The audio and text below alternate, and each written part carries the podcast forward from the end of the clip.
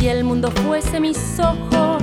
Imágenes y miradas. ¿Qué ves cuando me ves? Mira que mira que mira que. Nuestra mirada está siempre situada. Miramos desde otras imágenes. ¿Cómo era la televisión argentina durante la última dictadura?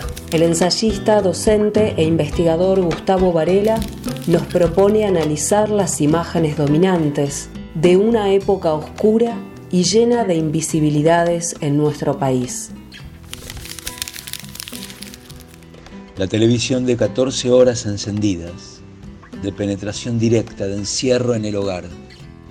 En pleno encierro, Televisión y hogar son un maridaje perfecto, se corresponden entre sí.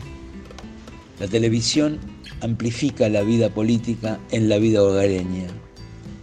Y el hogar alberga y cree en lo que ve y da sentido a la televisión. En la sociedad del encierro que es la dictadura militar, en el encierro que es el estado de sitio, en el peligro de pisar la calle porque hay balas, secuestros, detenciones, golpes, policías embriagados. En esa tormenta, la televisión es el único ojo para ver.